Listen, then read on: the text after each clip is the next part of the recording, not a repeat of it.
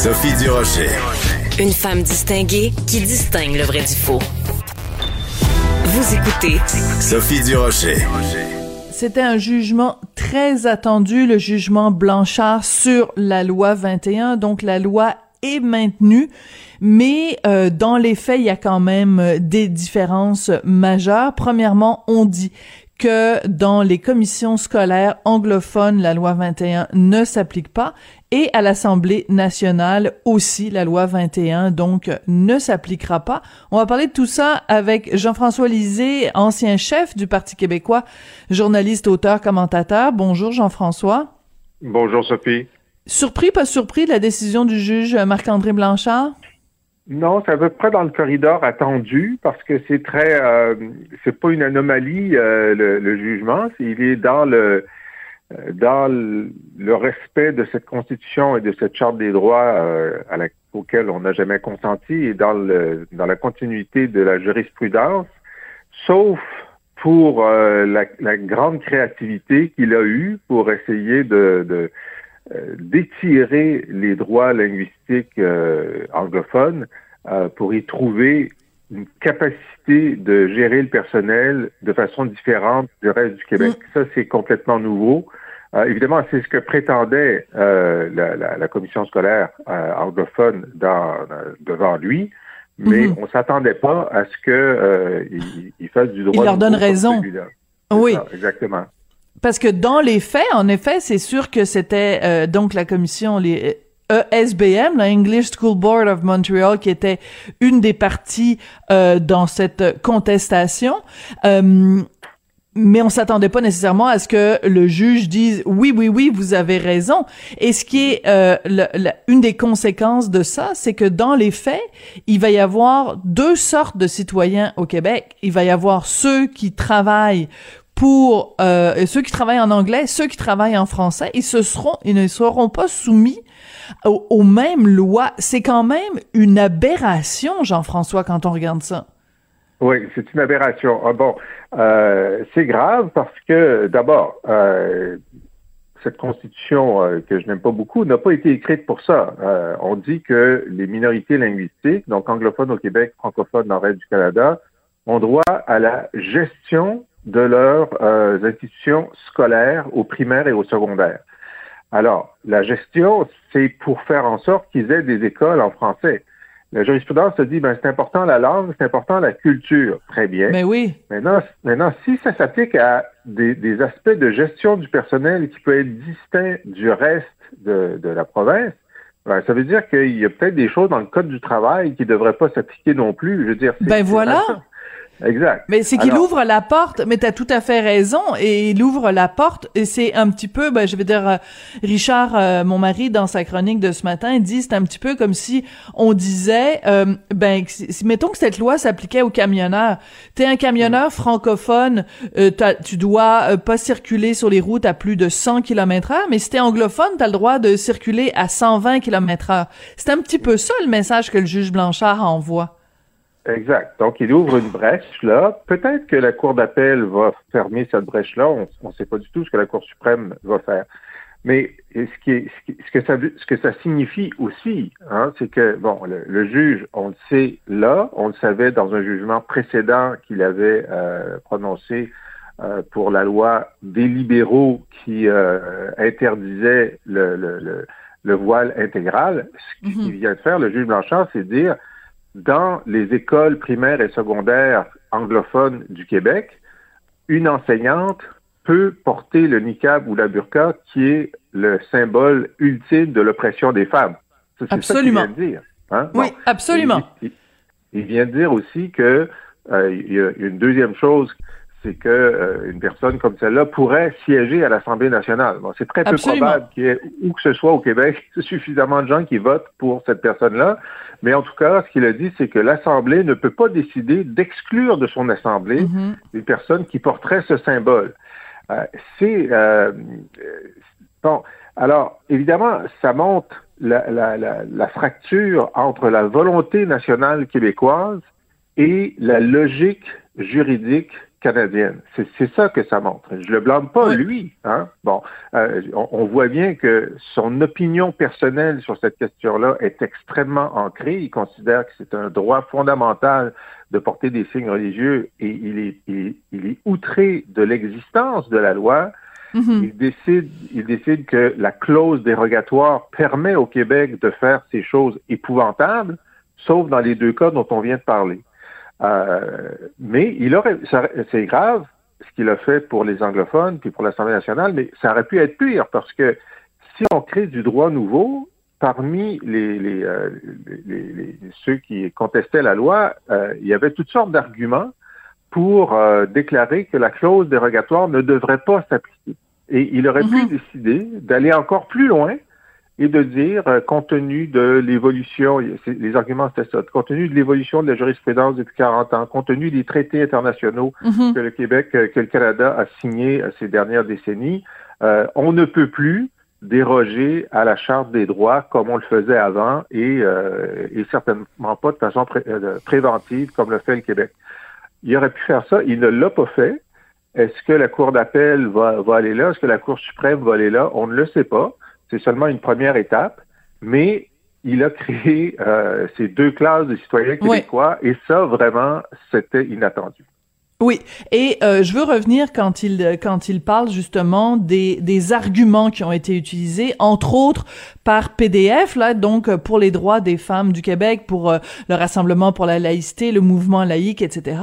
Euh, un des des éléments, c'était de dire ben euh, le il y a la liberté de conscience des des des étudiants, des élèves, et donc la liberté de conscience voudrait que un enseignant ne porte pas de signes religieux parce que c'est une forme de prosélytisme et il faut que les étudiants soient neutres. Et à cet argument-là, le juge Blanchard répond en disant, au contraire, il est important que euh, les, les étudiants québécois soient exposés à toutes sortes de monde, qui ont toutes sortes de, de, de signes religieux, parce que ça reflète le Québec multiculturel. Et là, j'avoue que je suis un peu baba devant cet argument-là.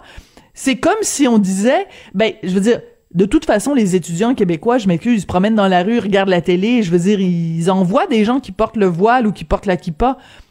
Ce qu'on demandait, ce que les gens demandaient, c'était que dans le contexte scolaire, des gens qui représentent l'État ne portent pas de signes religieux. Donc, est-ce que le, le juge Manchard est en train de nous dire qu'il aurait aucun problème, par exemple, à ce qu'un enseignant et euh, porte un t-shirt disant euh, euh, les, les vaccins sont un complot de Bill Gates ou qui porte un t-shirt en disant moi j'aime pas les gays parce qu'il y a des gens dans la population québécoise qui pensent ça? Ben, justement, il fait cette distinction-là. donc, tous ces arguments ont été rejetés. Et puis ça, c'est des questions. C'est son, c'est son opinion personnelle qui est en phase avec la jurisprudence et le droit canadien, mais on sent bien que il, a, euh, il est très convaincu de ce qu'il dit euh, mm-hmm. sur la question religieuse. Alors, l'argument de PDF Québec en disant ben, l'école primaire et secondaire doit être un sanctuaire non religieux, ça, ça ne l'intéresse pas. Lorsqu'on lui a dit, ben, en Europe, c'est différent, ben, dis-moi ce que j'applique, c'est le droit canadien. Ensuite, on lui a dit, euh, on aimerait que le Québec, qui est distinct euh, puisse développer une façon autre de le faire. Je dis, ben ça, c'est votre problème. Moi, j'applique le droit canadien. Mm. Et là, sur l'argument exactement qui a été fait en disant, euh, bon, euh, il y, a, y, a, y, a, une interdiction aux enseignants de, de, porter des signes syndicaux ou de, de conviction autres. Lui, sa réponse, c'est que cette violation-là de leur droit à l'expression, et là je le cite, je l'ai devant moi, n'atteint pas l'âme ou l'essence même de cette personne, alors qu'en empêchant le port d'un signe religieux pour ces personnes, on se trouve à nier l'un des fondements même de leur être. OK? Alors, donc. C'est fort, ça. C'est fort. Donc, il avale complètement la théorie des orthodoxes religieux disant que le signe religieux, euh, c'est notre âme ou notre essence. Puis moi, ma question, c'est, OK, quelle est la preuve que vous avez eu devant vous, d'abord de l'existence de l'arme. Ça, c'est intéressant. On a un jugement de la Cour supérieure qui dit que l'arme existe. Existe. T'as tout à fait raison, Jean-François. Je suis pas contre en soi, mais j'aimerais voir la preuve parce que c'est une grosse nouvelle. On la cherche depuis des millénaires. Bon, on y croit ou on n'y croit pas, mais on n'a jamais démontré son existence. et, et donc, le fait que, euh, par exemple, des, des, des, des, religieux portent ou ne portent pas des signes religieux à l'intérieur de la même religion, que certains religieux la portent parfois et, parfois ne la portent pas, ou que ça change d'une décennie à l'autre selon les religions, ça ne l'intéresse pas. Pour lui, c'est pas une preuve que ce n'est pas euh, absolument essentiel à son être. Et d'ailleurs, dans le jugement, il ne dit pas ces gens-là se seraient obligés de faire le compromis euh, douloureux pour eux d'enlever leur signe religieux pour, pour travailler. Il dit ils peuvent pas travailler. Ils peuvent pas parce que c'est leur être même. Alors que euh, euh, quelqu'un qui a passé sa vie à lutter, tu sais, euh, Daniel Green, euh, hmm. est-ce que c'est pas de son essence même de lutter pour l'environnement? Non. Absolument. Non, non c'est pas pareil. Est-ce que c'est dans son essence même d'être indépendantiste? Non. Hmm. Parce que c'est le primat de la conviction religieuse sur les autres convictions euh, qui, qui, est dans ce jugement-là. Et écoute, si j'avais été euh, avocate et que je m'étais présentée devant le juge Blanchard, je lui aurais répondu, Monsieur le juge, en tout respect, votre honneur, quelqu'un qui porte le voile, qui porte la kippa, qui porte une croix, quand il arrive à la maison, il l'enlève. Pour quelque chose d'aussi prosaïque que prendre sa douche, je pense qu'il y a aucune femme voilée qui prend sa douche avec euh, le niqab, avec le hijab. Je connais euh, beaucoup de gens juifs qui portent la kippa. Je pense pas qu'ils prennent leur douche avec la kippa. Donc, est-ce que au moment où ils prennent leur douche, est-ce que à ce moment-là leur âme est atteinte? Tu comprends ce que je veux dire? C'est que on dit que le fait d'enlever pendant leurs heures de travail leur signe religieux, c'est une atteinte profonde à leur âme. Mais je veux dire, quand ils rentrent à la maison, ils l'enlèvent. Quand ils prennent leur douche, ils l'enlèvent. Quand ils se couchent le soir, ils l'enlèvent. Donc, pendant ces, ces périodes-là, leur période de sommeil, ils sont en train de porter atteinte à leur âme.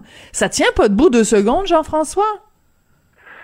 Ben, euh, c'est la prétention des, orthodoxes religieux qui étaient devant lui et, euh, et c'est ce qu'il a décidé de, de, de, de, prendre. Mais effectivement, je veux dire, euh, en France, depuis 100 ans, euh, les, les, euh, les, religieux enlèvent leur signe avant d'entrer dans quelques euh, euh, emplois de l'État que ce soit, y compris à l'hôpital, le remettent après.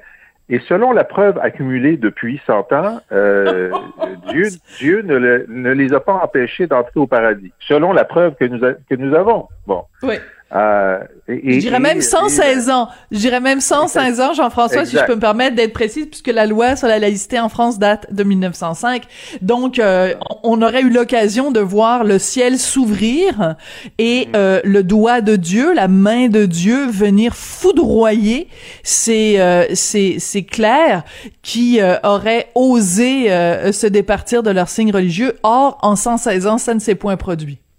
Oui, et puis ces religions continuent à, à se porter très bien en France. Alors, euh, euh, donc, c'est clair que c'est un, je veux dire, euh, sans jeu c'est un acte de foi. C'est un acte de foi du juge et de, de la jurisprudence canadienne euh, en faveur de, euh, de, de, de, la profondeur de la conviction religieuse.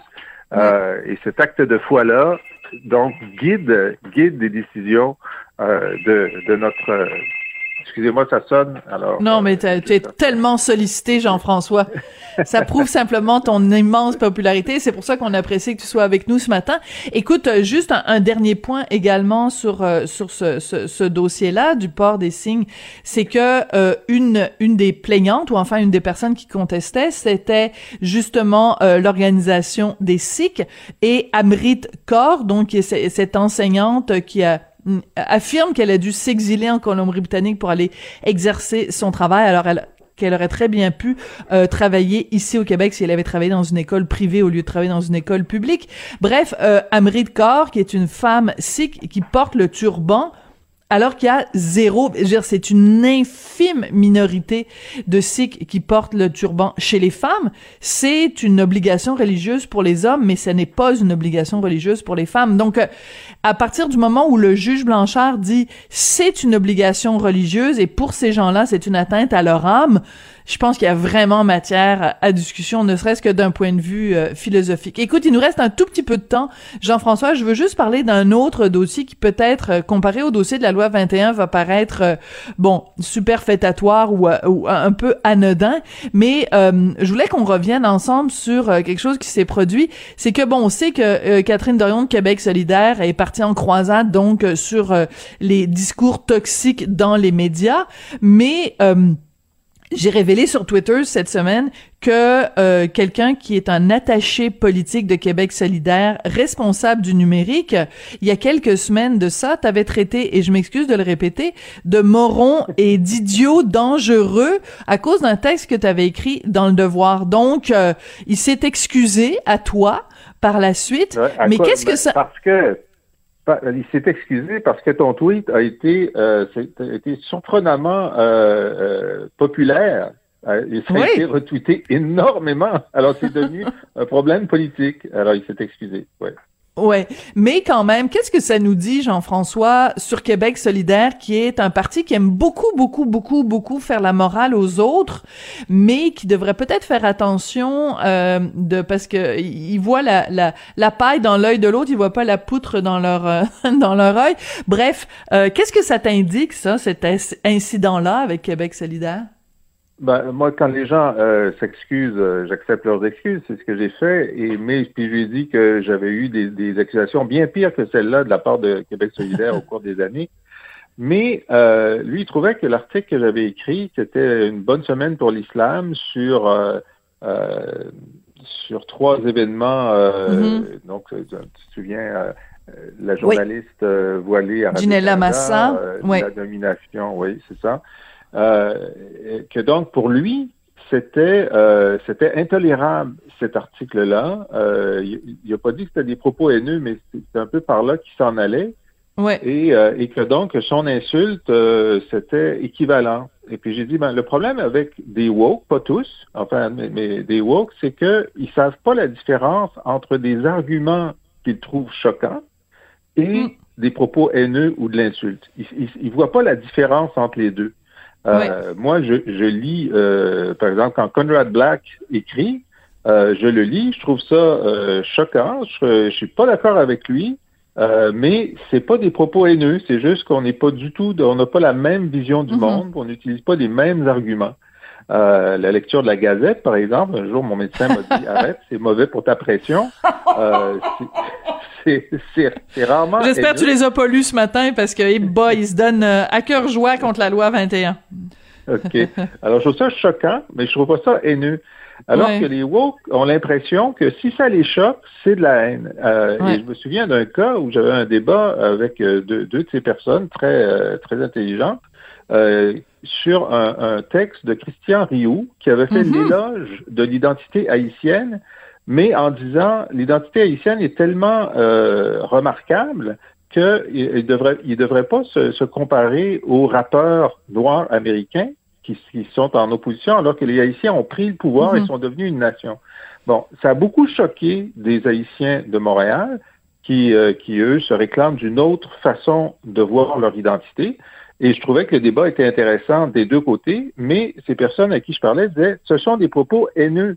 Mais j'ai dit, c'est pas c'est une autre façon de faire l'éloge des Haïtiens. C'est une façon que vous n'aimez pas, puis vous pouvez le dire. Mais et, donc, euh, même dans, dans les exemples que, Catherine Dorion a donné de choses inacceptables de, de ben la oui. elle a donné l'exemple de Denise Bombardier qui avait ben dit que c'était l'érigie sulfureuse du féminisme. Mais il n'y a euh, rien d'haineux là-dedans. On peut ne pas aimer ça, mais je suis entièrement d'accord avec toi. Il n'y a rien de haineux là-dedans c'est de l'opinion. Et d'ailleurs, c'est une opinion tellement décapante que moi, j'avais félicité sur mon blog Catherine Dorion d'avoir porté un T-shirt où c'est écrit. Hein, euh, oui, elle avait repris les mots de Denise. Ben oui. Ben oui. Alors, écoutez, faites la distinction. Et donc, cette pétition-là d'un certain nombre de personnes euh, qui demandent euh, l'arrêt des amalgames et des propos intolérables dans les radios et sur les médias, on dit, bon, ben très bien, tout le monde pourrait signer ça. Mais comme le dit la Fédération professionnelle des journalistes, ça serait plus utile si vous, si vous nous donniez les cas. Ben oui. Plutôt que de dire. Ben, c'est ce que je disais dans ma globalement, chronique. euh, C'est ce que je disais aussi dans ma chronique, c'est le fameux W5 en journalisme. Qui a fait quoi, à qui, quand et comment? Oui. Parce que si c'est une, une affirmation générale, ben on n'a pas de cas précis, on peut pas réagir et surtout on peut pas se défendre. Jean-François, merci beaucoup. Je rappelle que tu es l'ancien chef du Parti québécois, que tu es chroniqueur, auteur et euh, j'invite tout le monde à aller faire un tour régulièrement sur la boîte Alizée. Merci beaucoup Jean-François, puis on se reparle vendredi. Salut bien.